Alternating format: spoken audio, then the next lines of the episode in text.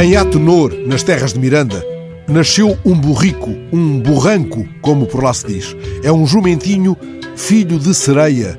Sereia é uma das burras sob a asa do Centro de Valorização do Burro de Miranda. Digo asa por me parecer palavra mais protetora do que albarda, mas albarde-se a notícia com as palavras mais propícias, cada qual escolha a sua, já que a nossa escolha é mesmo para aqui chamada.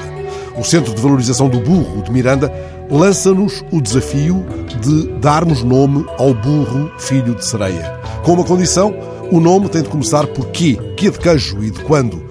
No centro, há outros burros já apadrinhados com a 17ª letra do alfabeto latino, o quartzo, a quimera e a quinoa.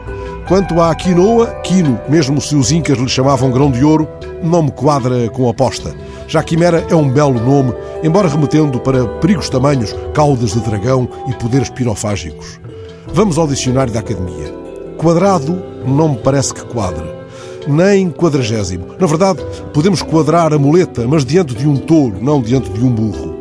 Quadriga está fora de questão. Quadrilha só com muito favor quando associado a cavalhadas. Poderíamos chamar-lhe quadrúmano, se tivesse quatro mãos.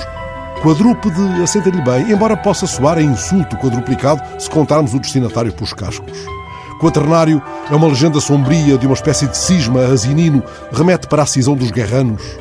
Não me chocaria chamar-lhe quatro olhos, se usasse óculos, claro. Isso me lembra que os antigos usavam a expressão óculos de penafiel para significar as palas dos burros. É uma expressão localmente confinada, já que o lugar foi conhecido pela grande quantidade de albardeiros. Quebranto é nome de mau agoiro, associado à prostração e ao mau olhado. Estaria tentado talvez a chamar-lhe Queirosiano, sem cuidar que transportasse jacintos da estação de Aregos Tormes até lá acima, à Quinta Nova. Não encontro um quê que o ponha ajeizado à andaluza. Não me agrada clidídio, é coisa de réptil, nem clicerado, que atrai aranhas e aranhiços. Um burro não é um quilópode, não tem antenas, salvo as orelhas quando ao alto. Quietude sugere a serenidade do presépio e cabe lá um burro, sim, se não lhe batermos na cangalha. Anotai, quietude. Sei de um burrinho pedrez chamado Sete Douros, mas esse vive num conto de Guimarães Rosa. É um burro velho, dos que já não aprendem línguas, mas caminhar entre frases de Guimarães Rosa já é latinório para um burro quintanista? Pode um burro ser queixotesco, ainda que não dê garupa, senão a Sanchos? Pode ele pedir messas e manchas a qualquer rocinante?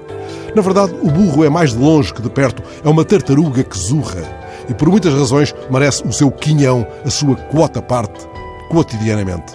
Isso me leva a Schwarzenegger e ao modo como o exterminador implacável tem passado a quarentena partilhando bolachas com um burro e com um pônei de estimação.